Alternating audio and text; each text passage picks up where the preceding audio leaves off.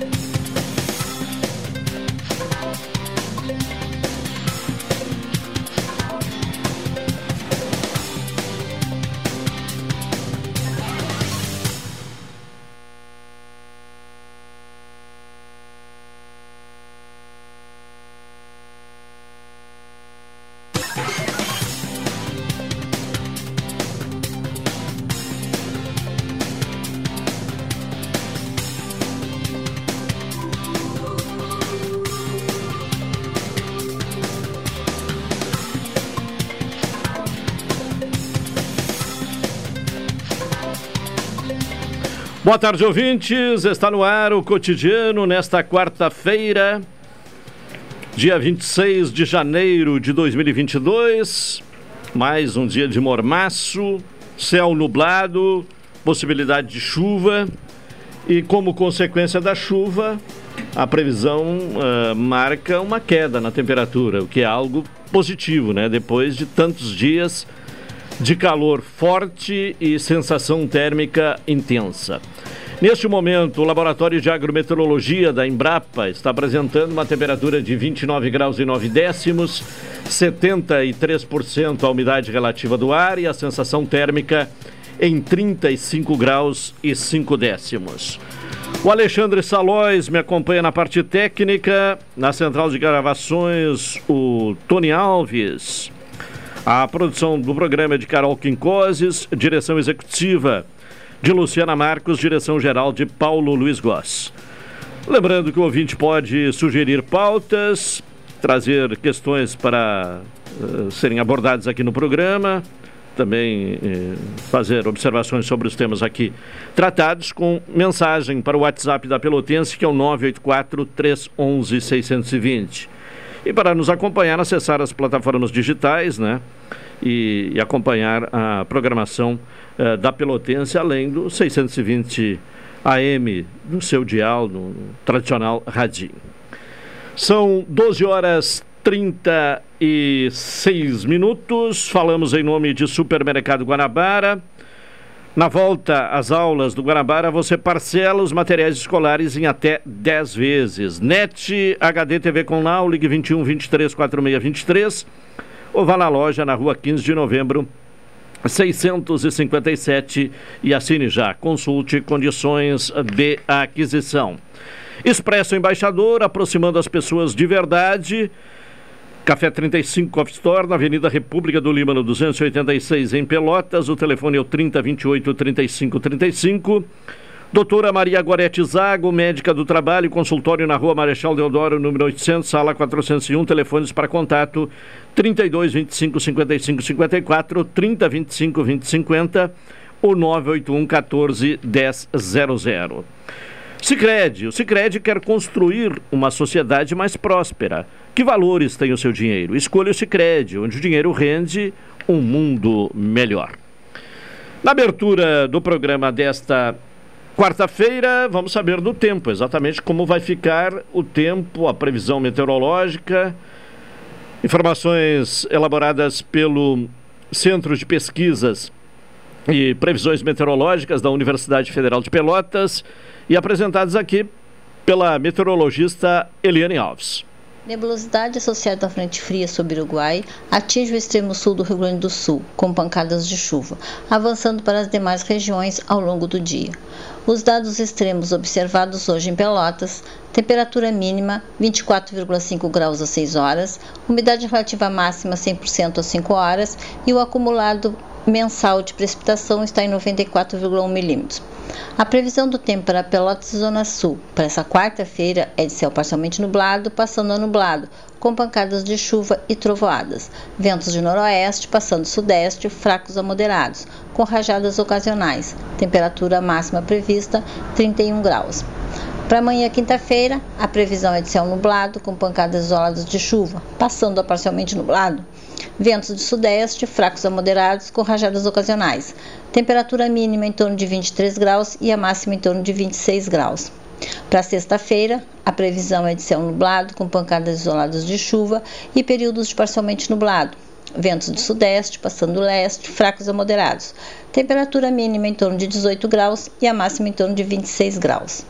Essa previsão foi elaborada por Eliane Alves, do Centro de Pesquisas e Previsões Meteorológicas da Universidade Federal de Pelotas. Tá bem, Eliane. Obrigado pelas informações, trazendo informações sobre o tempo, a previsão meteorológica para Pelotas e região. São 12h40. Vamos agora à participação de Carol Quincoses. Primeiramente falando sobre o trânsito, né, Carol? Algumas informações aí, a gente é, costumava, né? Uh, aqui no, no, cotidiano, no outro horário, das 11 horas, ouvir uh, agentes uh, de trânsito, né? Mas neste horário, é troca lá do, do, turno, né? Fica mais complicado para termos a participação ao vivo dos agentes de trânsito. Mas vamos manter essa, esse serviço à população com informações diárias aqui sobre o trânsito em Pelotas no dia, né? especialmente a, as informações, aquilo que aconteceu no período eh, da manhã. Carol Quincoses, eh, boa tarde e quais são as informações colhidas eh, no, no, com os agentes de trânsito, né? os chamados azulzinhos, na, na nesta quarta-feira. Boa tarde. Boa tarde, Caldenei. Boa tarde, ouvintes. As informações sobre o trânsito em Pelotas. Houve uma ocorrência de acidente às 9 horas e 50 minutos da manhã na Avenida Bento Gonçalves com a Rua Santos Dumont. Houveram somente danos materiais e também não há ruas bloqueadas. Certo, então tranquilo, só um acidente, né? Sim, só um acidente. às 9h50. Não, não tem rua bloqueada. Então trânsito fluindo normalmente, como sempre em janeiro, né? Um, um mês em que há férias uh, escolares uh, e também férias né, de pessoas que viajam, né, há um maior número de pessoas viajando, o trânsito fica tranquilo, muito calmo uh, no mês de janeiro. Bom, ainda sobre questão do trânsito, né, vamos a uma outra informação, Carol, que diz respeito a condutores de veículos, que é a questão do IPVA. Nós estamos na última semana, né, para que o, o o, os motoristas, os proprietários de veículos, eh, façam o pagamento do IPVA eh, obtendo desconto, né? O período de pagamento do IPVA com descontos, que podem chegar a 28%, se encerra na próxima segunda-feira, dia 31 de janeiro. Quem pagar o tributo ainda esse mês garante uma redução de 10% pela antecipação. Para chegar ao desconto máximo, é preciso somar os benefícios de bom motorista e bom cidadão. O tributo pode ser quitado em qualquer agência, pontos de atendimento ou via home banking do Banrisul ou Sicredi. No caso do Bradesco e do Banco do Brasil, os pagamentos podem ser realizados de ambas as formas, porém somente para clientes. Também é possível que os correntistas desses bancos paguem usando os aplicativos. Os dados relativos ao veículo, como o valor do IPVA, multa e pendências podem ser acessados no site www.ipva.rs.gov.br ou também por meio do aplicativo do tributo, que é o IPVA RS, disponível gratuitamente para dispositivos móveis nas lojas App Store e Google Play. Tá bem. Uh, aqui em Pelotas, uh, os primeiros dias de vacinação para crianças, vacinação contra a Covid, né, para crianças uh, de uh, 5 a 11 anos, foi uh, destinada a vacinação a, a, crianças com comorbidades. Agora, uh, chegou a vez de crianças sem comorbidades receberem a vacina, Carol. Sim, desde ontem, dia 25, está disponível o agendamento para imunização contra a Covid-19, destinado a crianças de 11 anos sem comorbidades, dando continuidade à vacinação desse público, seguindo o Plano Estadual de Imunização Infantil. As aplicações exclusivamente para os pequenos ocorrem na unidade de vacinação infantil, montada na unidade básica de atendimento imediato navegantes, localizada na rua Darcy Vargas, 212, das 9 da manhã, da manhã às 19 horas e 30 minutos, mediante o agendamento. Após receber o imunizante, as crianças deverão aguardar no local durante 20 minutos para observação. Vale também ressaltar que é necessário apresentar, na hora da vacinação, o protocolo confirmando o agendamento realizado na plataforma. O sistema permite que pais ou responsáveis façam a escolha do dia e horário para imunização da criança, agilizando o atendimento e evitando aglomerações. Para quem tiver dificuldade de acesso à internet, a marcação poderá ser feita em qualquer unidade básica de saúde. Novas ações para o público infantil estão sendo organizadas e devem ser divulgadas pelo município nos próximos dias, visando facilitar o acesso de quem reside nos bairros da cidade. Então, para uh, esse, essa nova etapa, né, que são crianças uh, sem comorbidades, a vacinação começa para crianças com 11 anos, né? E depois vai baixando, né? Vai avançando Exato. e baixando a idade uh, gradativamente. Bom, uma informação né, distribuída agora, né? a respeito da saúde do vereador Cid eh, Fagundes, né, que sofreu um acidente de trânsito na semana passada, foi na quinta-feira da semana passada, está hospitalizado no Hospital São Francisco de Paula, na UTI. Ah, a informação é de que ele está melhorando, está saindo da sedação e já está uh, com lucidez, né? Saindo da sedação e completamente lúcido. Então, uma boa notícia aí uh, uh, sobre a recuperação, né? No que se refere à recuperação do vereador Cid. Bom, uh, ontem, uh, Carol, você até pode me ajudar. Uh, houve a reclamação né, de.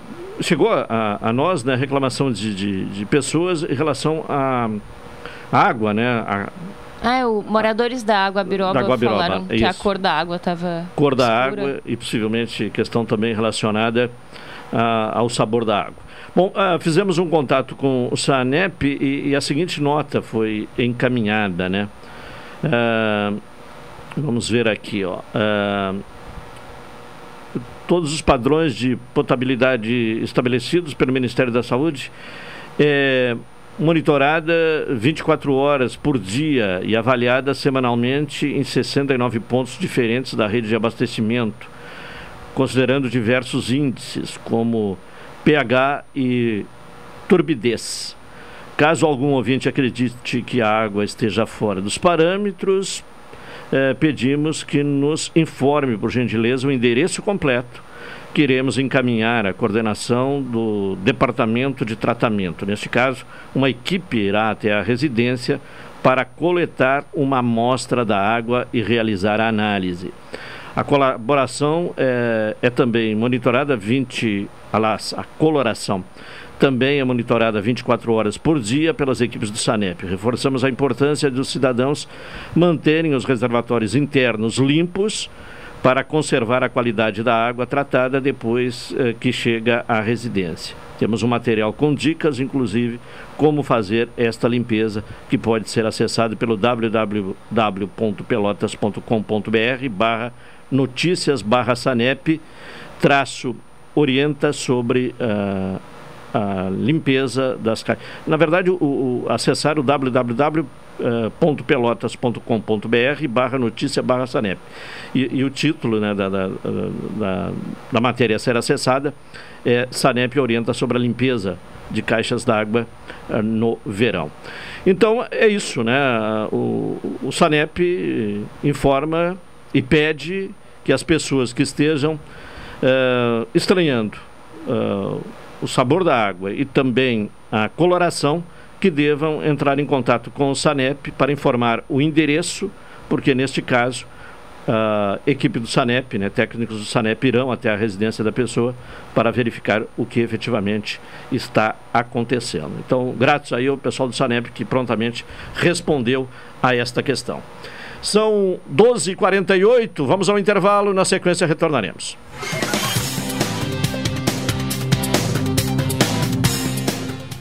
Rádio Pelotense. A Casa da Música.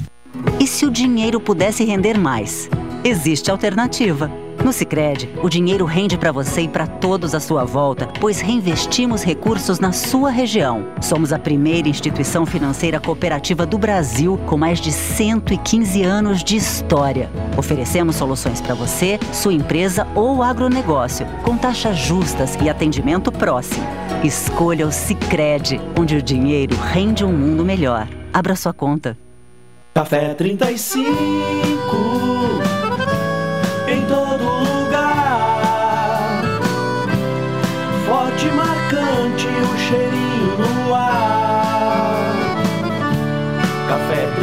35 em todo lugar. Forte e marcante como a história do Rio Grande.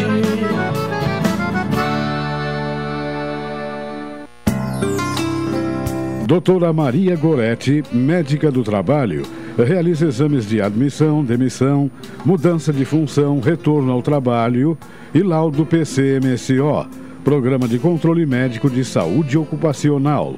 Atendimento nas empresas e no consultório médico, Rua Marechal Deodoro 800, Sala 401, Fone 3225 5554 e 981 14 10 00. Atenção! Você não pode comer nada, que tudo te faz mal. Chegou nas melhores farmácias da sua cidade. O poderoso Figavit auxilia no combate à má digestão, gordura no fígado, dores de cabeça, ressaca alcoólica. É um ótimo aliado para quem faz manuseios com veneno agrícola e agrotóxicos em geral. Para os momentos inesperados, você não pode deixar de ter em sua casa o magnífico Figavit. Figavit você encontra nas melhores farmácias da sua cidade. Seu happy hour agora tem lugar certo. Boteco da Colina. Ambiente familiar e aconchegante com espaço kids e estrutura coberta. Além de um delicioso churrasquinho, petiscos e bebida gelada, o Boteco da Colina tem sempre uma boa música ao vivo. Boteco da Colina, de quinta a sábado das 19 horas à meia-noite. Marcílio Dias 3131, anexo ao Pier 128. Esperamos por você com todos os protocolos de saúde. Excepcionalmente nesta quarta-feira, você terá a companhia de Adalim Medeiros na Super Tarde das 14 às 16 horas. Super Tarde com Adalim Medeiros. Programa Cotidiano. O seu dia a dia em pauta. Apresentação Caldenei Gomes.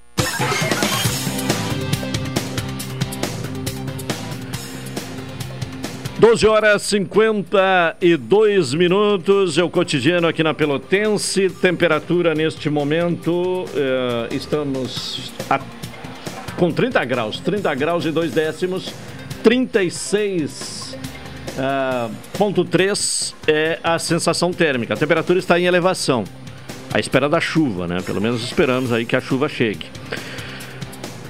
Supermercado Guarabara, na volta às aulas do Guarabara, você parcela os materiais escolares em até 10 vezes. Ainda Expresso Embaixador, aproximando as pessoas de verdade e café 35 Coffee Store, na Avenida República do Líbano, 286 em Pelotas, telefone 3028 3535. Bom, o Sanemia tem, mais um, um adendo aqui, a informação passada a respeito da, da, coloração e sabor da água, né? Que ouvintes da Guabiroba reclamaram ontem. Daqui a pouco eu volto a essa questão. Porque agora nós temos um contato com Saulo Felipe Basso dos Santos, que é presidente da Amapergues Sindicato. Esta entidade representa os servidores penitenciários no Rio Grande do Sul. Aqui em Pelotas, no domingo, houve um protesto dos servidores penitenciários no Presídio Regional de Pelotas. E também houve, eh, ou, ou está marcada para hoje uh, uma paralisação, na verdade, uma paralisação de 72 horas uh, encharqueadas. Uh, é um, um, movimento que já foi deflagrado no, no, final do ano passado e que está ganhando corpo no Rio Grande do Sul de parte dos servidores penitenciários. Saulo Felipe, boa tarde. Boa tarde a ti, a quem nos acompanha no estúdio aí e as pessoas que nos escutam, tá? Certo. Na verdade, o que deu start, início, tá? Para todos estes atos, esses movimentos, foi uma Assembleia Geral extraordinária que aconteceu no dia 11 de janeiro, tá? Só para melhorar a informação. É, então no, no, final, do, do no final do ano passado nós conversamos, já havia um indicativo de greve, né? Ah, na, perfeito, na, naquele perfeito, momento, perfeito. né? E aí foi perfeito. avançando e no dia 11 houve uma assembleia extraordinária que deflagrou, uh, aliás, uh, decidiu, né, por esses movimentos mais uh, intensos, né? Perfeito. Bom, então é isso. A Assembleia ocorreu no dia 11. Depois da Assembleia, nós tivemos outros dois momentos, tá? Uh, um ato dentro do CAF, né, do Centro Administrativo do Estado, onde entregamos em mãos para o secretário e para o superintendente o rol de demandas que foi, foram aprovadas na nossa Assembleia. E depois deste momento, essa caminhada até o CAF, naquele calorão, né, uh, de 11 de janeiro, que continua, né, uh, inclusive o mesmo, fomos também no Palácio Piratini, entregaram esse documento, né, cópia desse mesmo documento, mesmo teor, para a Casa Civil, até porque tem algumas questões que dizem diretamente, né, é, que quem pode encaminhar, né, uma solução é, é o comando da secretaria, do secretário Mauro, né, e parte delas quem tem que resolver é o gabinete do governador, a Casa Civil. Certo. Quais são as reivindicações? O que é que determina Olha, é, é, esse movimento? São diversas, tá? Uh, uma delas, por exemplo, que na nossa avaliação ela é muito importante, né? É, é o reconhecimento dos servidores penitenciários que neste momento de pandemia, quase dois anos de pandemia, de Covid, deram um passo à frente, uh, enfrentando, né? Uh, assumindo responsabilidades muito aquém, né? Das suas atribuições específicas, né? Enquanto quase toda a comunidade deu um passo atrás, né? Priorizou o isolamento social, nós fizemos movimento inverso. Bom, então no momento que são reconhecidos os colegas servidores da área da segurança pública, leia-se Polícia Militar, Polícia Civil, Bombeiros IGP, né? É, o mínimo né, que nós acreditávamos em função de promessas, inclusive construídas, né, é, firmadas tanto pelo gabinete do governador como pela Casa Civil, é que nós estaríamos inseridos, né, é, quando os servidores fossem reconhecidos, né? fossem premiados. Então, no final do ano passado, é, foram publicadas as promoções destas instituições que eu há pouco verbalizei, né? É, os colegas da área da segurança pública todos foram contemplados, só nós ficamos apartados, né? Desta publicação, deste reconhecimento. Agora existe também, muito fortemente, falas, né, indícios de que o governo trabalha com percentual de recomposição salarial uh, para o quadro geral diferente do percentual para a área da segurança pública, tá? E por óbvio nós queremos ser contemplados com este uh, percentual que vai ser uh, discutido, né, construído, aprovado para os colegas da segurança pública. Bom, outras questões que foram aprovadas, né, só para te pontuar. Por óbvio, né, que em qualquer discussão atinente aos servidores, né, à categoria, ao sistema prisional, que o sindicato tem assento né, eh, em algum grupo de trabalho, em alguma comissão que for, que for formada é, para discutir essas pautas. Né. Isso, inclusive, já está respaldado pela Constituição Estadual no seu artigo 27, mas o governo atual não está cumprindo, para nossa perplexidade, porque no pretérito, no passado, isso sempre acontecia. Né. Então, nós temos que ter uma representação para acompanharmos por dentro né, todas as possibilidades, perspectivas de mudança em relação a temas que dialoguem com a nossa atribuição. Uh, a necessidade de regulamentação da Polícia Penal, né? No prazo máximo de 60 dias. O Rio Grande do Sul hoje é o estado mais atrasado do Brasil neste tema.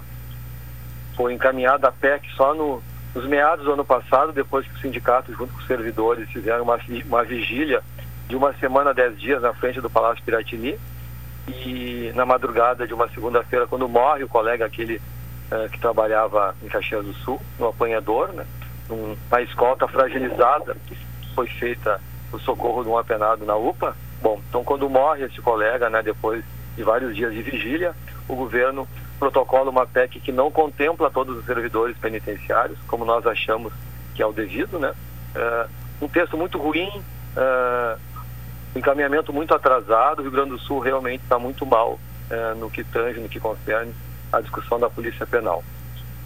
bom, um outro assunto também que eu acho que outro tema que merece destaque também é que foi aprovada nessa Assembleia, né, um indicativo, enfim, como demanda a troca imediata do superintendente. O superintendente que é servidor de carreira, né, uma conquista que nós uh, conseguimos uh, cristalizar, né, depois de muita luta, de muito suor, e os colegas estão muito indignados, né, muito revoltados com uh, as últimos, os últimos encaminhamentos, a postura do superintendente que na avaliação do grupo não, não prioriza, né, demandas da categoria, inclusive disse numa oportunidade que não é classista, né então que implementa em tese é, as diretrizes políticas programáticas do governo atual.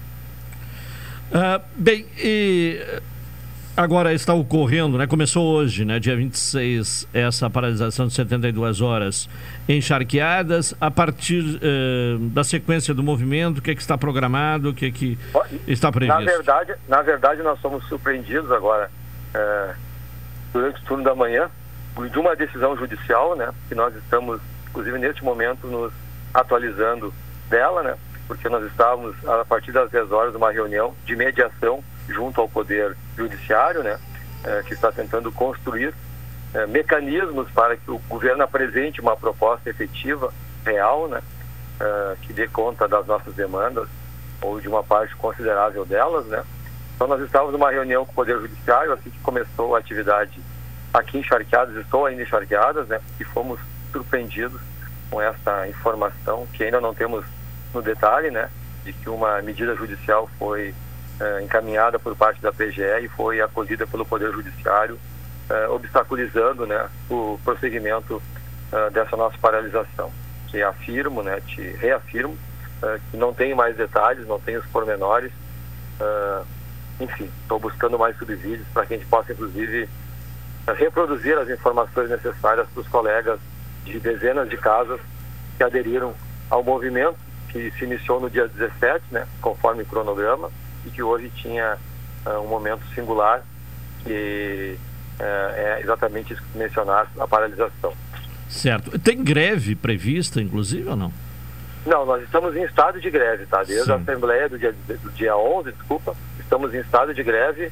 Uh, e este momento, né, propicia então reflexão, discussão, uh, avanços, né, no que tange uh, a propostas, né, por parte do governo que possam dar conta das nossas demandas, como eu mencionei anteriormente, inclusive. E tem havido avanço nas negociações? Tem havido alguma pouco, sinalização de proposta?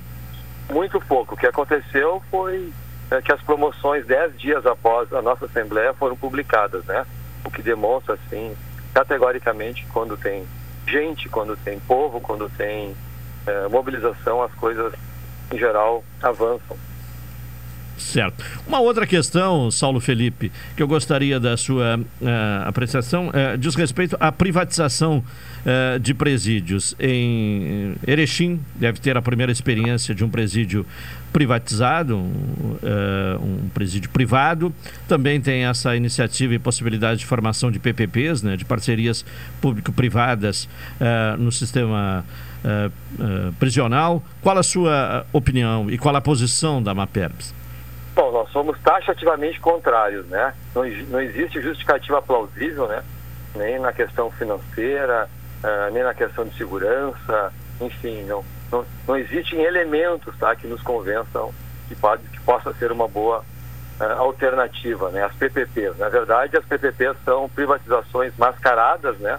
Uh, é um braço, digamos assim, das privatizações e a nossa maior preocupação é que depois de consolidada né, essa PPP de Erechim e as próximas casas prisionais nas suas totalidades, né, possam seguir este mesmo modelo, né, um modelo mais prático para o governo, mais fácil de fazer, porque não, não tira dinheiro do bolso, né, naquele instante, para o governo atual, mas para a comunidade gaúcha, né, para a sociedade, será péssimo, porque nós vamos pagar diversas vezes, N vezes, não sei nem te precisar o número de vezes, este custo né, da construção uh, dessa casa prisional uh, por muitos e muitos anos.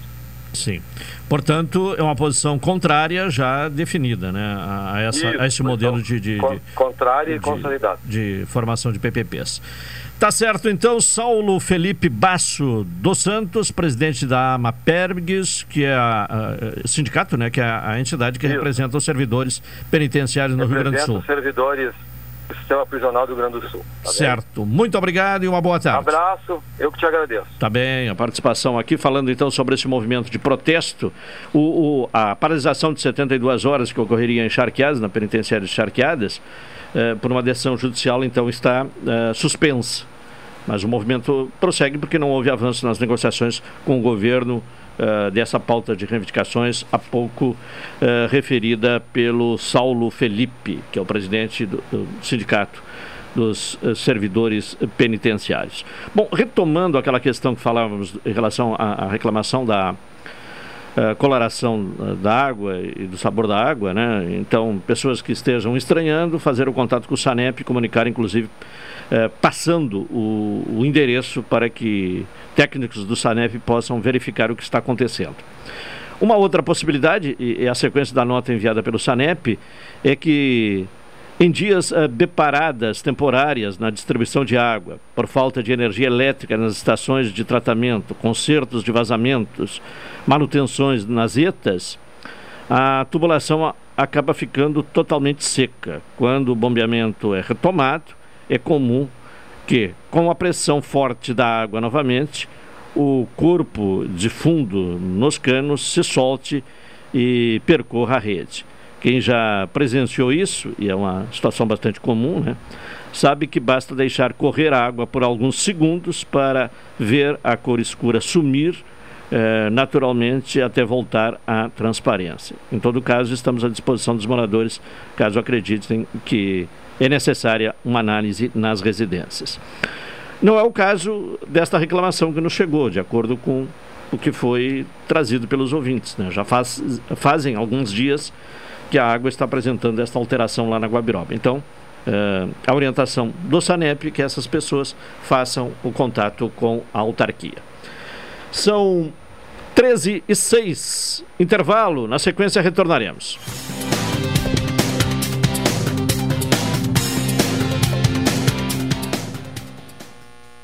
Esta, esta, esta é a sua estação.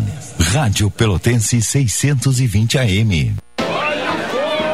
Amor, como é que você consegue relaxar aqui nessa muvuca? Ah, curte as férias, vai meu bem. As contas estão em débito automático, as transações eu confiro aqui, ó, no App Cicred. Tá tudo sob controle. Eu vou me estressar pra quê? Coco, olha o coco! Ó, quer um coco? Ele aceita Pix. Pra tudo que o verão pede, tem Cicred. Pagar, investir, transações, saldo e muito mais. Baixe o app e leve o Cicred aonde você for. Café 35 em todo lugar. Forte, marcante, o cheirinho no ar. Café 35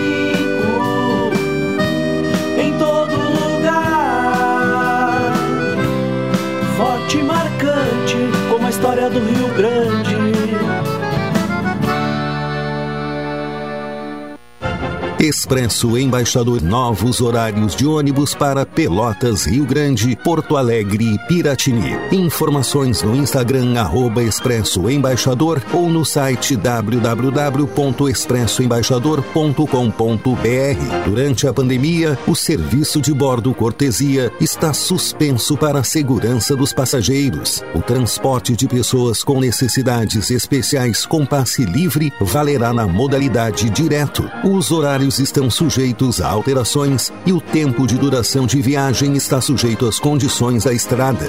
Expresso Embaixador. O futuro é hoje. Pagar a conta de energia e ainda ganhar cashback? Sim, agora é uma realidade para os clientes da CE Grupo Equatorial. Nossa parceria com o PicPay garante 15 reais para o primeiro pagamento de fatura à vista ou até 20% de cashback para pagamentos parcelados em até 12 vezes. Tudo de maneira simples, fácil e rápida, porque facilitar para você é pensar no futuro. Acesse o site ce.equatorialenergia.com.br e saiba mais. CE Grupo Equatorial. Pelo futuro todo dia. Avançar é melhorar a vida das pessoas com mais saúde. Conheci o cardiologia através do nascimento do Rafael. A gente descobriu que ele tinha problemas cardíacos. Quanto mais equipamento, melhor é o atendimento, né? Com os recursos do programa Avançar está sendo possível implantar uma nova UTI pediátrica aqui no hospital. Cuidar da nossa população, cuidar das nossas crianças, investindo em saúde e tecnologia. Saúde é tudo, né? Saúde é vida. Isso é avançar. O Rio Grande do Sul virou o jogo. Governo do Estado, novas façanhas. Excepcionalmente nesta quarta-feira, você terá a companhia de Adalim Medeiros na Super Tarde das 14 às 16 horas. Super Tarde com Adalim Medeiros. Programa Cotidiano. O seu dia a dia em pauta. Apresentação Caldenei Gomes.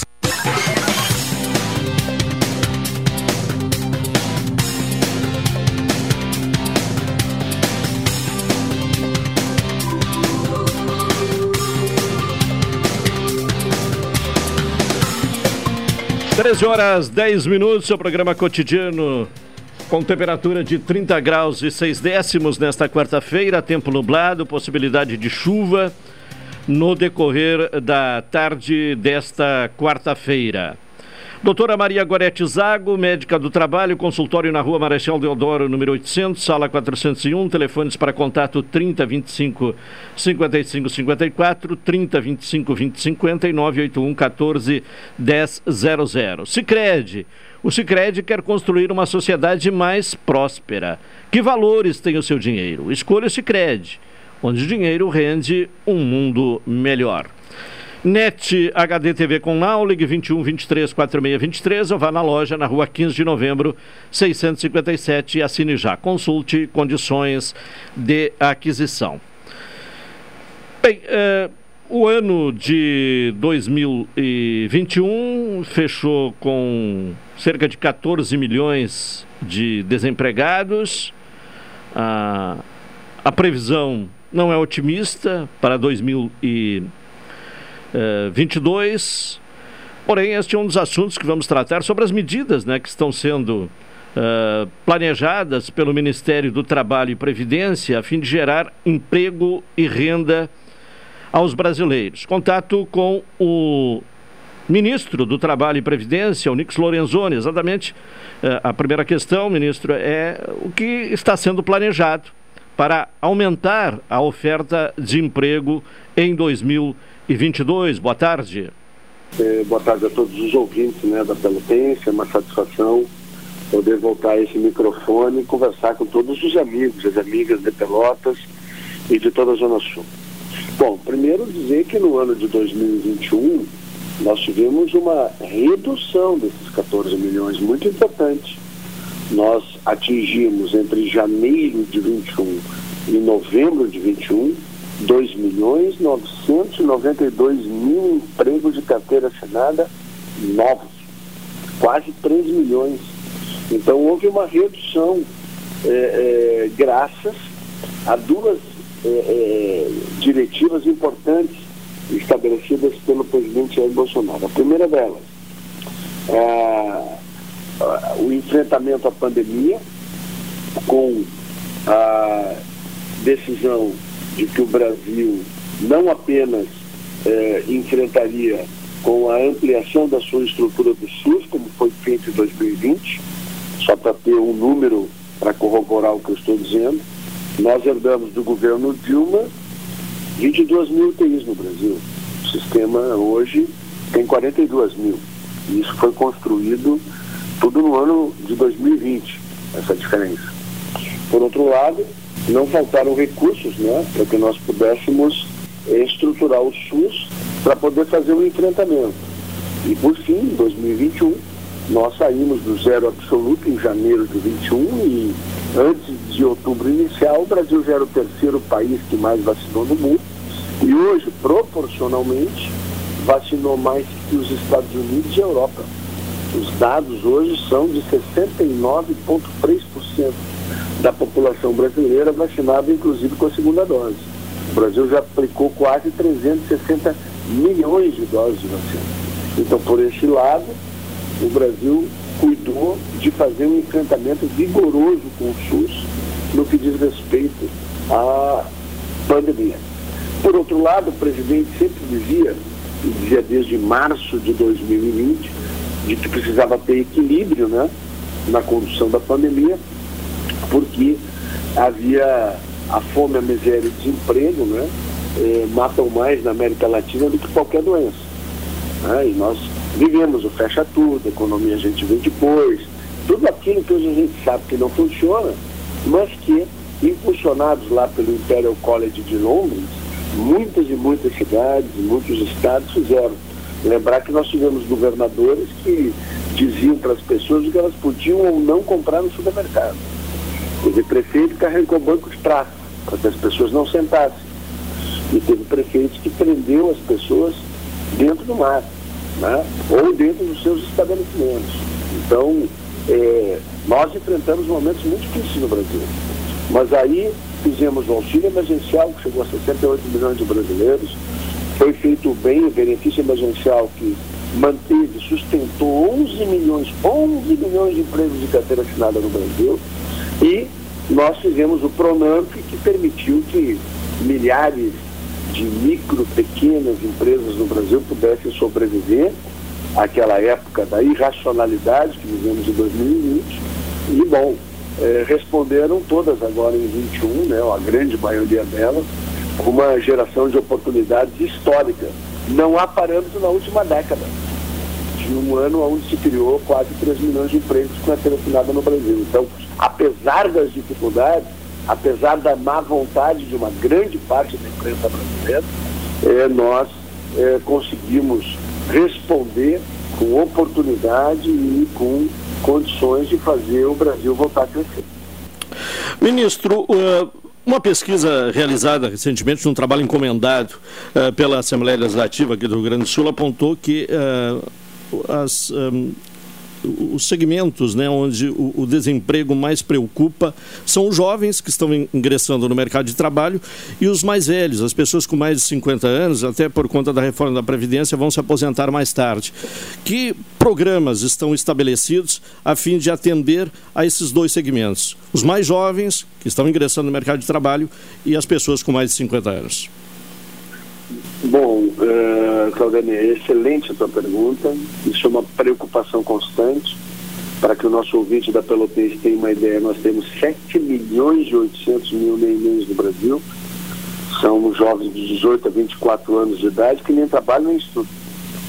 É, por outro lado, é, no Brasil, homens e mulheres com mais de 50 anos que perdem a sua carteira, né, perdem o seu trabalho de carteira assinada, dificilmente conseguem se reinserir no mercado de trabalho porque as pessoas, né, o mercado considera essas pessoas velhas, né, o que não é verdade. Né? Ainda mais num país que hoje a expectativa de vida é superior a 70 anos. Então, nós precisamos enfrentar isso. O Ministério está debruçado sobre isso.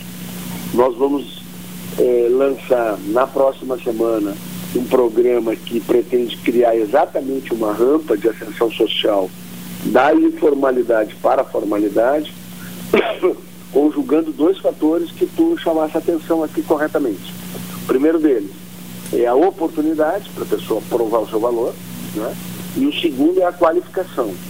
Então nós estamos trabalhando eh, de maneira muito forte aí com o Sistema S, com o SEBRAE, com as universidades, com o objetivo de fazer com que esse programa possa é, construir qualificação para a mão de obra brasileira. Então, por outro lado, também uma grande queixa ou reclamação do setor empresarial brasileiro de que a mão de obra tem baixa qualificação. Então a gente está debruçado sobre isso. Eu espero que a semana que vem a gente poder lançar. E aí já fica combinado aqui que na outra semana eu volto para explicar em detalhes esse novo programa que está saindo do forno aí para a gente poder dar condição a principalmente esses jovens tenham portas abertas para eles poderem buscar uma melhor oportunidade. Bom, fica combinado então uh, uma, um contato futuramente para esclarecer detalhadamente esses programas.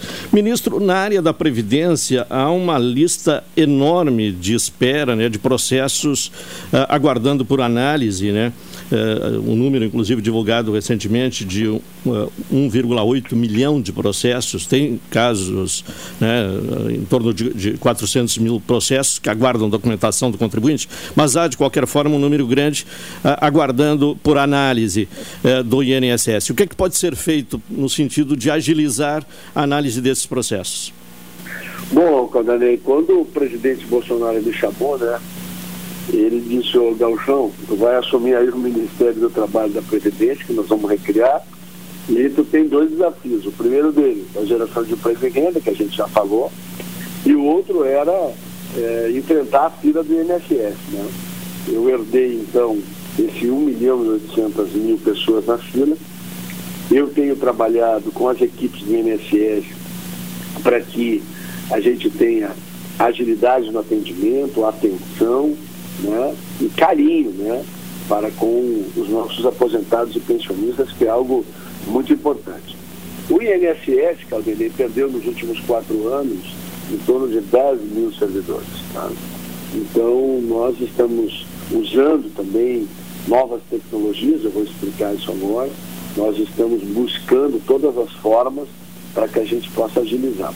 Em outubro do ano passado, então, pouquinho mais de dois meses depois da minha de eu assumir o, o ministério, nós assinamos um convênio com os cartórios brasileiros, é, porque eles têm hoje capilaridade em 100% dos municípios brasileiros, é, para a concessão do auxílio maternidade e do auxílio por morte. Fizemos naquela época um piloto em 10 cidades, nas cinco regiões brasileiras, que foi um sucesso.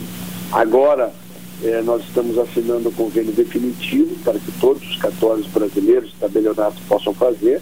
E a nossa expectativa é daqui até abril a gente tirar umas 400 mil pessoas da fila. Tá? Então já é um, uma ação bastante ampla e significativa. É, assinamos na semana passada um novo piloto, aí para uma coisa tecnologicamente ainda mais desafiadora, que é a perícia médica por telemedicina. A telemedicina é uma realidade, é, nós temos uh, um sistema israelense que foi trazido até o INSS, nós escolhemos 10 cidades no Brasil, aqui no Rio Grande do Sul foi a cidade de Santo Augusto, que vai fazer o piloto. É, a prefeitura prepara uma sala, é qualificado um servidor, e aí a pessoa que precisa da perícia, seja lá qual for o benefício que ela está pleiteando, mas que precisa passar pela perícia médica para a concessão desse benefício, o médico pode estar localizado a 2 mil, 3 mil, 4 mil quilômetros de distância. E esse equipamento permite, teoricamente, por isso que é importante a prova de conceito e o teste, é, permite um vamos dizer assim, um grau de eficiência entre 85% a 90% de tudo aquilo que um perito médico precisa fazer. Então nós vamos testar, se funcionar, nós vamos ampliar, porque nós temos uma realidade. Hoje nós temos um pouquinho menos de 4 mil peritos médicos no Brasil e temos 5.500 municípios. Né? Então, é, tudo aquilo que a tecnologia puder nos dar para que a gente faça a agilização e a ampliação do serviço, a gente está trabalhando. Né? É, só para que o nosso ouvinte tenha uma ideia, no dia 14 agora de fevereiro eu vou a Manaus para o lançamento do Prev Barcos. Então a Previdência, é, para ver como o Brasil é diverso, né?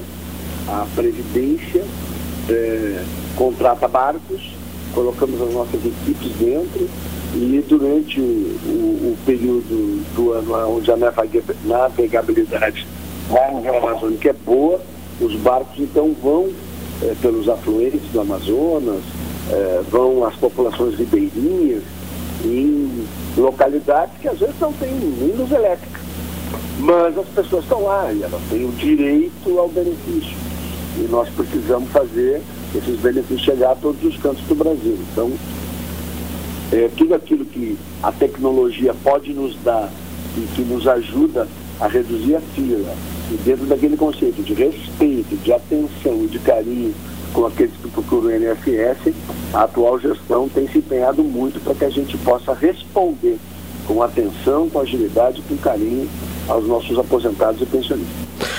Ministro, para finalizar, o seu futuro político, uh, em alguns cenários aqui no Rio Grande do Sul, inclusive, o senhor aparece liderando uh, a, a, pesquisa de tendência de voto na eleição para governador. Essa uh, realmente é a tendência? é a sua candidatura pelo Democratas ao governo do Estado? Bom, Cadaniel, eu vou ter que explicar um pouquinho para os ouvintes. Primeiro que é, eu estou há 25 anos no PFL Barra Democrata. Né? É, o ano passado, em outubro, o meu partido tomou a decisão de fazer uma fusão com o PSL para criar a União Brasil. O Rio Grande do Sul, através da totalidade dos seus representantes, entre os quais eu me incluí, nós votamos contrariamente a, ao término né, da existência do PFL e com isso ficamos no aguardo né, o que foi aprovado por ampla maioria, né, e esse é o processo democrático. É, os partidos entraram no TSE, deve ser homologado União Brasil, que então encerra a, o ciclo histórico do PFL no, no, Brasil, agora no mês de fevereiro. E, bom, fiquei com uma expectativa, como é que nós íamos conduzir, né? Aí, quando o presidente Bolsonaro decide entrar no PL, né, para todos nós foi muito bom, porque o meu primeiro partido foi o PL. E eu sempre carreguei comigo 22. Né? Meu primeiro mandato foi 22222, de deputado estadual. Depois eu fiz mais um de estadual, mas já pelo PFL, foi 25222. E depois eu estou no meu quinto mandato federal, 2522. Então, acho que foi coisa de Deus isso de manter o 22 junto comigo. E agora, então, no dia 22 de março, estou respondendo a pergunta, é, eu me filiarei ao Partido Liberal, então eu volto ao meu primeiro partido, né? E será o lançamento da pré-candidatura ao governo do Estado.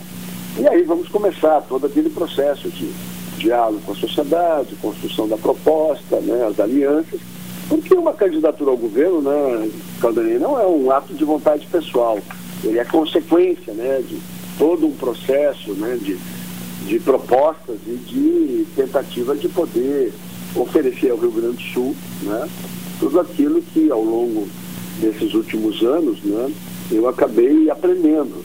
Eu brinco que passei pela transição, passei pela Casa Civil, montei governo, estruturamos centro de governo padrão CDE, passei pela cidadania, fiz auxílio emergencial, passei pela Secretaria-Geral da Presidência da República e fizemos o Brasil crescendo no ambiente de negócio, no ranking do Banco Mundial, 40 posições. Né? É, agora no trabalho e previdência, uma luta gigantesca para fazer com que emprego e renda apareçam né, em larga escala no Brasil. Então todo esse conjunto de experiências, eu, eu falo que foi um pós-doutorado em gestão pública e eu me acho em condições de amadurecido para poder devolver com muita humildade, mas com muito trabalho, com muita fé, é, toda, toda a confiança e o carinho que a população gaúcha me outorgou aí ao longo desses sete mandatos consecutivos que eu, que eu tive. Então, a partir do dia 22 de março, começa essa história. Vamos ter oportunidade de voltar para poder conversar com os ouvintes, né, aí na condição de pré-candidato ao governo. Isso já está conversado e acertado com o meu presidente, Jair Bolsonaro. E eu tenho certeza que a gente vai poder discutir coisas como por que, que a gasolina gaúcha é mais cara que a catarinense, por exemplo ou por que, que o nosso IPVA é mais caro que o catarinense. Né? O que, que eles fizeram que nós não fizemos. É, como que a gente é, é, traz de volta o protagonismo do Rio Grande do Sul no cenário nacional, do ponto de vista econômico, político. Como é que a gente garante um bom presente para as pessoas, seguro, mas também as famílias podendo olhar para o futuro sem nenhum temor, sabendo que há futuro no Rio Grande do Sul. Então, Aí vão ter grandes e boas discussões para a gente fazer e eu estou muito entusiasmado com essa possibilidade. Fico no governo por determinação do presidente até o final de março e a partir então eh, do mês de abril a gente vai poder discutir aí, claro que o Brasil sempre está no nosso coração, né, o nosso compromisso com o projeto de transformação do Brasil que o presidente Bolsonaro simboliza, mas também com um olhar muito carinhoso aí, voltado para o nosso Mato Rio Grande, para recuperar aí a nossa condição de ser um Estado que seja olhado por todo o Brasil com respeito e admiração. Ministro do Trabalho e Previdência, Onix Lorenzoni, muito obrigado e boa tarde. Muito obrigado, Claudinei. Um grande abraço e um 22 aí feliz para toda a família da Rádio Pelotas. Bom, ainda sobre esta questão que foi abordada pelo ministro, né, de um programa voltado para os mais jovens que estão ingressando no mercado de trabalho ou os uh, trabalhadores que já passaram dos 50 anos, uh, um dos programas, inclusive, já está definido né, e vai ser lançado na sexta-feira, dia 28. Uh, uma medida provisória com foco na geração de emprego e renda. Trata-se da medida provisória do Serviço Civil Voluntário, que institui um programa temporário de incentivo aos profissionais na faixa de 19 a 24 anos, além dos que já passaram dos 50 anos e foram muito afetados pela crise econômica agravada pela pandemia. Exatamente de acordo com aquilo que o ministro falou e que é, em breve estará lançando, inclusive, outros programas. Ah, o, esse programa né, é, é, civil voluntário, uh, os municípios que aderirem à medida provisória, né, que cria o programa, poderão contratar pessoas desempregadas há mais de dois anos sem a necessidade de concurso público ou vínculo empregatício. Os beneficiados serão uh, contemplados com uma bolsa auxílio do governo no uh, equivalente ao do salário mínimo e, e, a remuneração será por hora. A jornada máxima será de 22 horas, limitada a 8 horas diárias. Integrantes uh, de famílias inscritas no cadastro único, o CAD único, serão uh, priorizadas e em programas de transferência de renda, como Auxílio Brasil, serão beneficiadas. Já a qualificação se dará a partir de cursos com carga horária de 20, 20 horas para cada 30 dias de permanência profissional no programa. Então, além uh, desta contratação por parte dos municípios, uh, de pessoas né, entre 20, 19 e 24 anos ou com mais de 50 anos, também haverá a disponibilidade de curso de qualificação. São as primeiras medidas, então. Uh, dentre essas anunciadas pelo ministro e que serão em breve é, explicadas e comunicadas é, após serem efetivamente anunciadas. São 13 horas 30 minutos, vamos ao intervalo, na sequência retornaremos.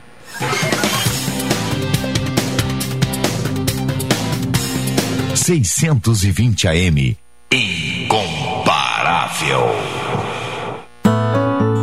valorizar os conhecimentos que adquirimos ao longo da vida, o governo federal, por meio do Ministério da Educação, criou o Resaber, um processo de avaliação e reconhecimento de saberes profissionais que vai conceder diplomas e certificados a trabalhadores das mais diversas áreas. Instituições de ensino. Saibam como fazer parte dessa rede certificadora em gov.br/mec/resaber. Ministério da Educação, Governo Federal, Pátria Amada Brasil. Excepcionalmente nesta quarta-feira, você terá a companhia de Adalim Medeiros na Super Tarde das 14 às 16 horas. Super Tarde com Adalim Medeiros. Venha debater os desafios da produção de alimentos na 32ª abertura oficial da colheita do arroz e grãos em Terras Baixas, de 16 a 18 de fevereiro, na estação Terras Baixas da Embrapa. Clima temperado em Capão do Leão. A informação é um insumo fundamental para as altas performances. Inscrições gratuitas e programação completa em colheitadoarroz.com.br ou pelo aplicativo Colheita do Arroz. O evento seguirá todos os protocolos de saúde para a segurança de todos. Realização Feder Arroz. A Portos RS segue atenta para os desdobramentos da variante Omicron e, como medida preventiva, adotou o regime de teletrabalho em rodízio, com o objetivo de diminuir a circulação de pessoas no prédio administrativo. Mesmo assim, reforça o seu quadro funcional e a comunidade que as medidas de distanciamento social, uso de máscaras em lugares públicos e higienização das mãos com álcool em gel seguem válidas.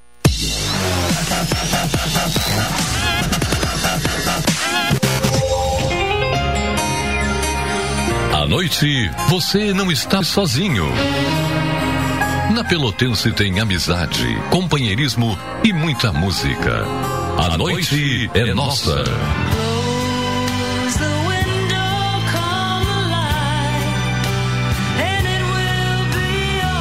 Com Paulo Couto.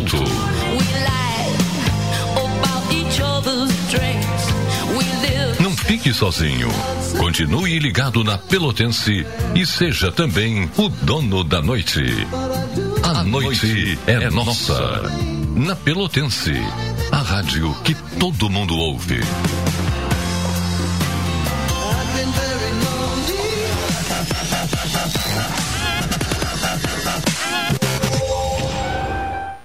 Programa Cotidiano. O seu dia a dia em pauta. Apresentação Caldenei Gomes. 13 e 35 na volta às aulas do Guarabara, você parcela os materiais escolares em até 10 vezes. Expresso Embaixador aproximando as pessoas de verdade. Café 35 Off Store, na Avenida República do Líbano, 286 em Pelotas. O telefone é o 3028 3535. Sicredi. O Sicredi quer construir uma sociedade mais próspera. Que valores tem o seu dinheiro? Escolha o Sicredi, onde o dinheiro rende um mundo melhor. Vamos ter a participação do Rubem Silva, que sempre aqui no cotidiano traz informações da área esportiva. Alô, Rubem Silva, boa tarde. Boa tarde, Caldenei Gomes e ouvintes do programa Cotidiano. Estamos chegando nesta quarta-feira, dia 26 de janeiro de 2022, com as informações esportivas. Chegou a hora de dar o passo e sair da fase de testes e enfrentar a competitividade do gauchão. Às 21 horas e 30 minutos de hoje, o Chavante estreia no Campeonato Estadual contra o Aimoré, no estádio Cristo Rei, em São Leopoldo. São exatos 42 dias desde 15 de dezembro, quando o elenco se apresentou quase completo para iniciar a preparação. O clima no Bento Freitas é positivo. A rotina de trabalhos foi traduzida em bons desempenhos e resultados nos três amistosos. Duas vitórias diante de São José e Sindicato dos Atletas do Rio Grande do Sul e um empate frente ao Guarani de Bagé. Primeira opção para ser capitão da equipe, o volante Juliano tem presença incerta na rodada de abertura do gauchão. O jogador sofreu lesão no tornozelo durante treinamento na semana passada e a princípio preocupava bastante. Porém, seguindo informações, uh, participou das últimas duas atividades e será avaliado antes da partida de logo mais. Ele viajou com a delegação para São Leopoldo. Por outro lado, Henrique Ávila deve atuar sem problemas. O lateral esquerdo já não sente o incômodo muscular que o afastou do jogo treino diante do sindicato. Com isso, será o titular da posição, provavelmente recolocando Gabriel Araújo no meio-campo, lado de Juliano ou Juan, Cal e Marlon. Assim, o Brasil deve estrear no duelo de logo mais com Marcelo no gol, Marcelinho, Fernando, Ellerson e Henrique Ávila, Juliano ou Juan, Cal, Gabriel Araújo, Marlon e Joanderson, Thiago Santos no ataque. O Aimoré do técnico Rafael Lacerda deve ir a campo com Fabiano Volpe no gol, Leandro Córdova, Jean, Natan e Lucas Sampaio, Paulo Paulinho Dias, Carlos Alberto, Marcelinho Sassá, Luiz Soares e Lucas Silva. Apita a partida logo mais o Jonathan Pinheiro. A primeira rodada do Gauchão 2022 colocará frente a frente a dupla Grenal e a dupla Caju. O jogo de abertura da competição será daqui a pouco, às 16 horas, e é entre os dois representantes do Rio Grande do Sul na elite do futebol nacional neste ano, Juventude e Inter, que duelo no Alfredo Jacone. A partir das 19 horas, Grêmio e Caxias medem forças na arena. O tricolor usará o time de transição, enquanto o profissional finaliza a pré-temporada.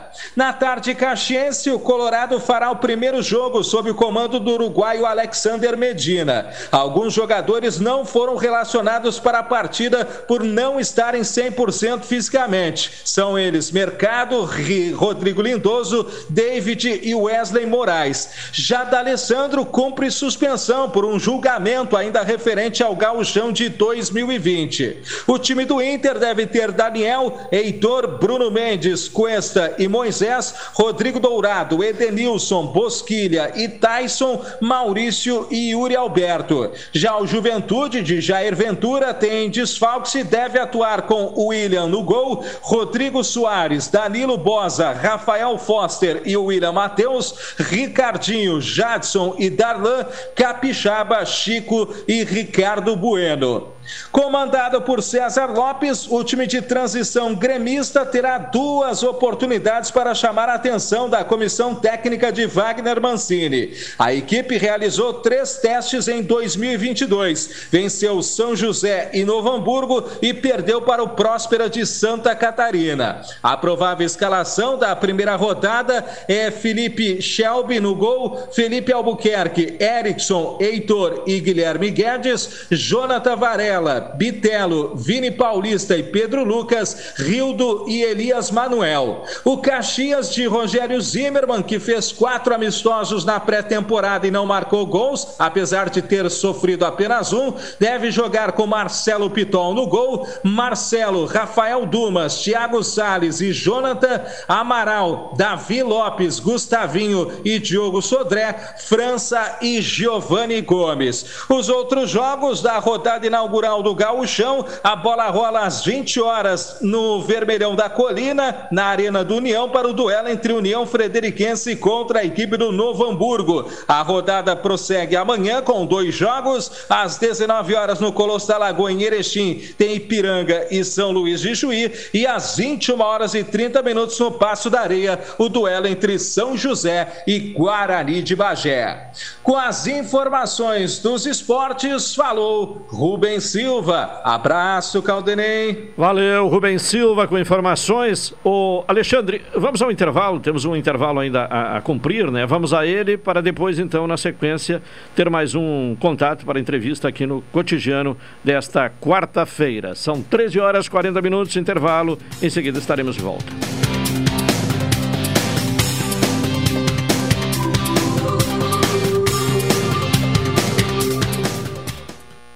Rádio Pelotense, o melhor som do AM.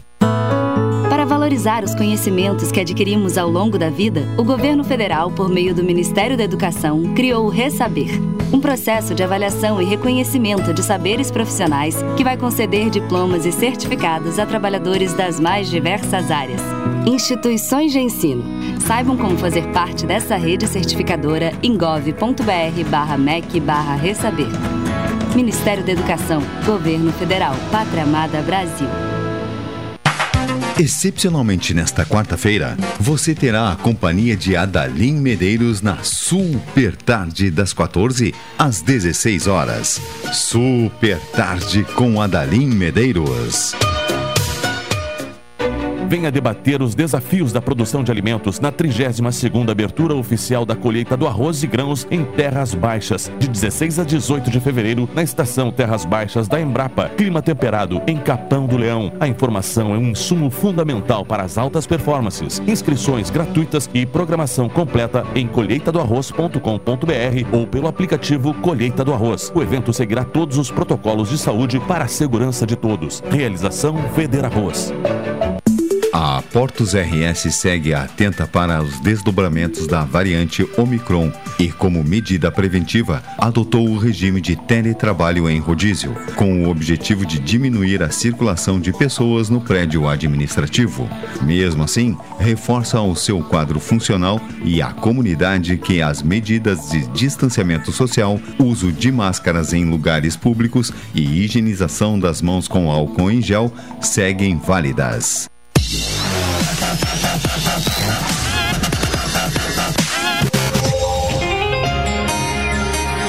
À noite, você não está sozinho.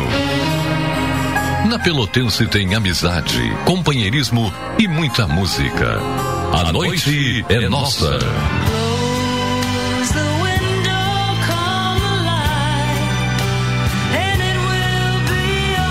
Com Paulo Couto.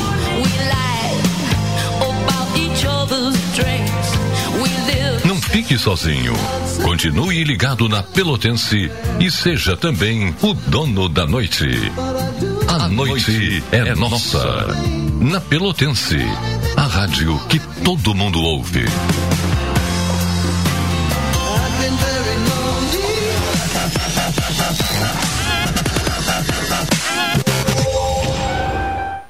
Programa Cotidiano. O seu dia a dia em pauta. Apresentação Caldenei Gomes. 13 e 44 o cotidiano aqui na Pelotense. Portos RS conectando vias para o desenvolvimento, governo do Rio Grande do Sul, novas façanhas na logística e no, nos transportes. O avanço da variante Omicron está fazendo com que a diretoria da Portos RS fique atenta para os seus desdobramentos. A vacinação dos trabalhadores portuários com a dose eh, reforço nos dias 5 e 6 de janeiro foi uma das ações voltadas à proteção da saúde desses profissionais. Além disso, em reunião realizada no último dia 17, foi definida a volta da realização das atividades no regime de teletrabalho, em rodízio, cabendo a cada um dos chefes de setores o critério para a liberação dos servidores para as atividades remotas. Internamente, normas como o uso de máscara e utilização de álcool em gel seguem válidas. Portos RS, conectando vias para o desenvolvimento. Governo do Rio Grande do Sul, novas façanhas na logística e nos transportes. Há poucos dias nós fomos procurados né, para tratar de uma pauta uh, aqui na, na, programação da Pelotense, no cotidiano, sobre os ciclistas que andam trafegando em bicicletas uh, motorizadas. E para ter um pouco mais de informações, o que, que a legislação estabelece uh, para esse tipo uh, de meio de transporte? Estamos em contato com o Cristiano Voser, que é agente de trânsito e chefe de gabinete da Secretaria Municipal de Transporte e Trânsito. Cristiano, boa tarde. Boa tarde, Claudinei, tudo bem? Tudo tranquilo. Bom, uh, Cristiano, o que, que, a legislação estabelece em termos de deveres e direitos uh, para ciclistas uh, dessas bicicletas motorizadas? então, Claudinei, é, é, bom a gente frisar né, a definição de ciclomotor que está no Código de Trânsito. Tá? Ciclo, ciclomotor é um veículo de duas ou três rodas provido de motor a combustão interna, cuja cilindrada não exceda 50 centímetros cúbicos né? E também é equivalente ao motor elétrico de 4 kW, cuja fabricação não exceda 50 km por hora. Né? Então esse veículo ele é ou ele vem né, já fabricado de uma fábrica, né, de uma montadora dessa forma, ou tem alguns locais que montam esse tipo de veículo. Tá? Então o Código de Trânsito ele define bem o veículo, né, e ele define as regras às quais ele se enquadra né? Através de resoluções, ele define que o veículo tem que ter um registro né, junto ao órgão de trânsito, que é o DETRAN, como qualquer outro tipo de veículo, e o condutor tem que ser habilitado né, na categoria ACC ou na categoria A, para moto ou para uh, autorizado a conduzir o ciclomotor. Né, as pessoas só podem, pela regra uh, do Código de Trânsito brasileiro, só podem tirar a habilitação a partir dos 18 anos, ou seja, então já se enquadra que a grande maioria dos que conduzem esses tipos de veículos, eles são menores, né? Sim. A- a- Então- e a bicicleta, ela, ela é caracterizada como um, um ciclomotor? A bicicleta, a partir do momento que se inclui o motor, né? Se, a princípio, se, a bicicleta em si, não. Né? sim, sim, É mas um a bicicleta com motor. humana. A- a- a- a- eu me refiro exatamente a essas bicicletas com motor. Então ela passa a ser um, um ciclomotor. um ciclomotor Sim. que, que tem toda essa exigência, né? Até 50, que, que não exceda 50 km por hora, né? Por que, que a gente, eu, eu trago essa, essa menção ao CTB, né? Porque as pessoas fazem adaptações nos veículos, e é a grande maioria, né? Dificilmente tu já compra ele pronto. Quando tu faz essas, adaptações, e existe um regramento para que tu possa licenciar esse veículo, porque ele vai ter que ter um registro. Né? E o órgão de trânsito ele já, já tem capacidade de fazer esse registro, só que para isso tu tem que atender uma série de requisitos. Né? Tu tem que atender a segurança veicular, né? o veículo tem que ter capacidade de frenagem, com pneu, com ah, retrovisor. Ele vai ser tipo uma moto com uma menor capacidade, né? onde vai ser exigido do condutor que ele tenha habilitação. T- Então, É, se eu quiser ter uma bicicleta com motor, eu tenho que me habilitar. Eu tenho que ter uma habilitação, então. É o pré-requisito. Eu, eu, tenho, eu tenho que primeiro registrar eh, eh, ah, esse veículo, né? E, e tenho que me habilitar. Senão, eu estou sujeito a multa. Isso, o que, que acontece? Quando o, o agente de trânsito ele acaba por abordar, agente de trânsito, brigada militar, né, ele acaba por abordar o veículo, na grande maioria são menores, né, e veículos sem qualquer tipo de registro. né. Então a gente acaba removendo o veículo, né, leva-se ao guincho, né, aplicando-se a infração e chamando-se o responsável né, para fazer o registro, que era outra coisa que eu ia chamar a atenção, né? Porque muitas das vezes o, o pai, talvez numa boa fé de dar um, um meio do filho se transportar, ele acaba né, eh, comprando para o seu filho esse tipo de veículo, o que no olhar do, do, do trânsito é muito perigoso, né? Porque muitas vezes são adolescentes que não têm ah, ainda uma capacidade né, de, de decisão, não é habilitado para isso, né? E isso incorre inclusive, né, ações e crimes, né? Está na lei de contravenções penais, né? Existe o artigo 32 da lei de contravenção penal, que é dirigir sem a devida habilitação veículo na via pública, né? Então ele não tem habilitação para isso, nem pode se habilitar. É, Isso gera uma multa na parte penal, né? E também o dirigir em via pública causando perigo, né? Esse ainda corre o risco de uma prisão simples de 15 dias a 3 meses, né? Então, e o pai, o responsável, ele é coautor.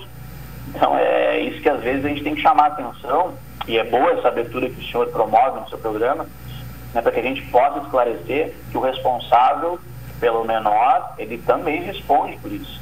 Sim. Às vezes está tá, tá dando a oportunidade do filho se locomover, mas não sabe os perigos que eles estão enfrentando. E, e a, a maioria, né? Sem dúvida, a maioria dessas bicicletas de motor, elas estão irregulares, né? Estão irregulares. Tanto do, do ponto de vista do veículo, como também de habilitação do, do ciclista, né? Com certeza. Do, do condutor. É, e, assim, o que, eu- o que a gente gostaria também de explicar, por exemplo, é que tem uma série de fatores, requisitos que tem para fazer esse registro. Ele tem que ter né, um registro de fabricação, ele tem que ter um CSV, né, que é um certificado de segurança veicular que ele tem que apresentar, porque o veículo ele acelera a uma velocidade de 50 km por hora, ele tem que ter capacidade de frenagem para isso. Né? E fora isso, o condutor também tem que estar com capacete. Né? Todos os equipamentos que a gente utiliza na moto, tem que utilizar também no ciclomotor. Ele é equiparado né, na legislação né, a um- uma motocicleta de uma menor. Sim. uma menor- E, e por onde trafegar? Anda na ciclovia ou não? Não. No momento que ele visa o motor, ele vai obedecer as regras de trânsito para transitar na via como uma motocicleta, vamos dizer assim. Sim. Ele, como um ciclomotor que é, mas ele vai ter que respeitar, por isso que se exige habilitação. Ele não vai poder, ah, venho transitando pela via normal, não respeito o semáforo, ando na ciclovia, ando na ciclofaixa. Né? Eles têm que respeitar. Quer dizer, eu, eu- tenho uma bicicleta, eu coloco o motor na bicicleta, deixa de ser uma bicicleta, passa a ser um ciclomotor. passa a ser um ciclomotor. É, e aí já muda tudo, né? Eu já vou ter que usar capacete, eu vou ter que ter habilitação, vou ter que ter registro dessa bicicleta. É, vou ter que andar pela via. Pela via de rolamento. De rolamento. Direito, que é um veículo de menor velocidade.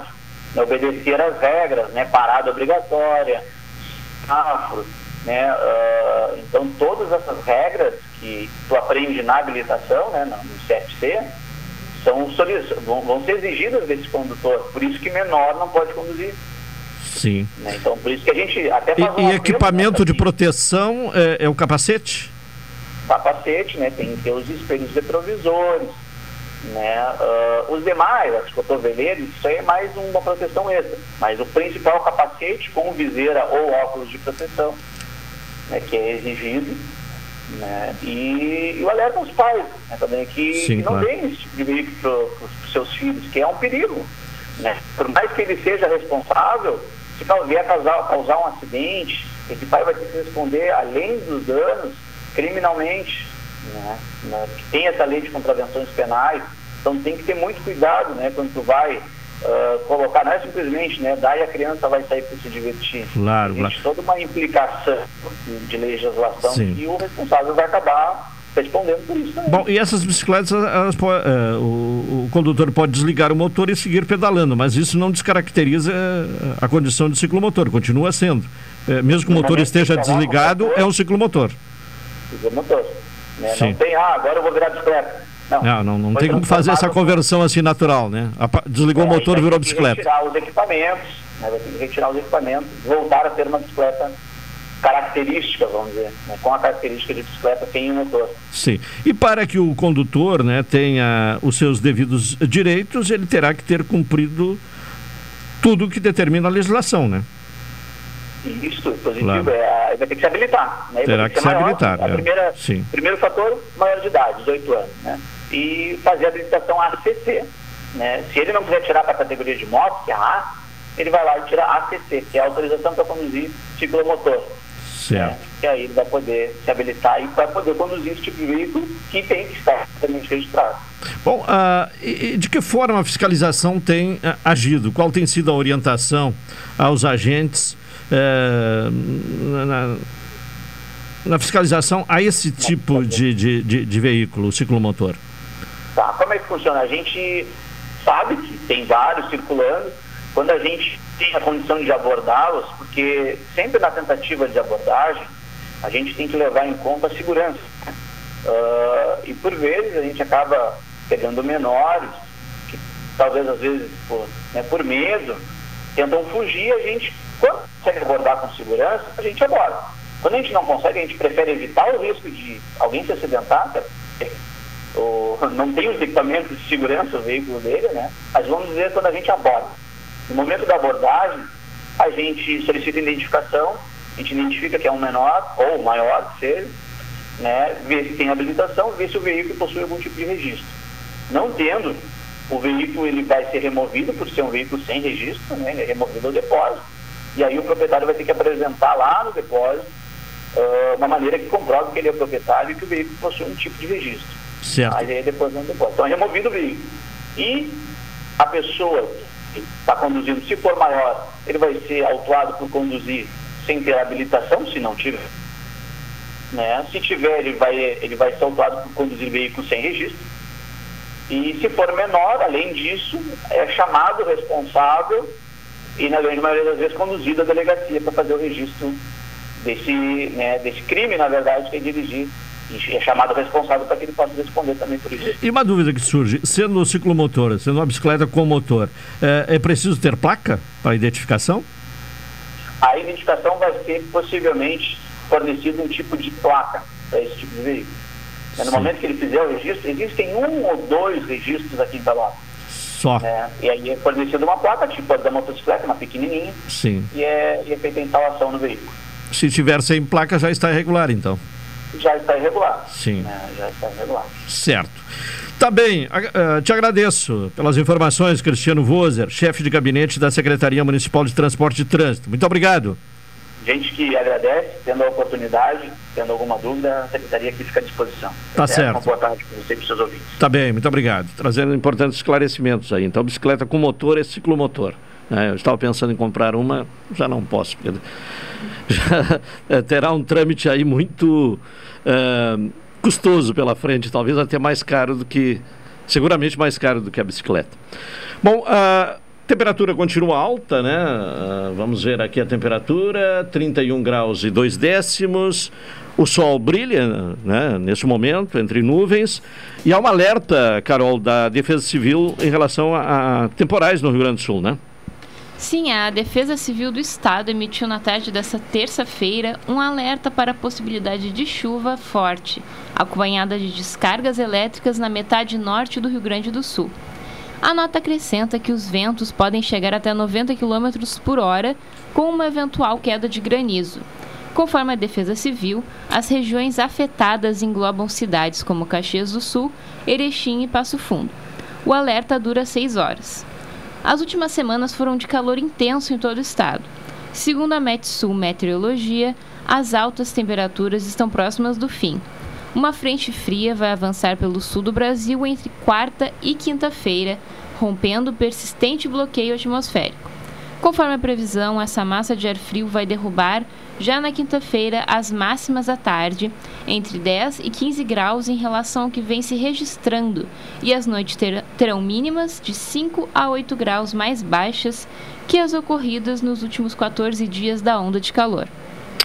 Tá bem, e que vem essa uh, onda uh, de ar frio, né? Essa massa de ar frio que está prevista, né? Para baixar a temperatura. Tá bem, Carol. Obrigado por hoje. Até amanhã. Estamos encerrando mais uma edição do programa cotidiano. Retornaremos amanhã às 12 horas e 30 minutos. Agora super tarde, hoje com a apresentação de Adalim Medeiros. Uma boa tarde a todos. Até amanhã.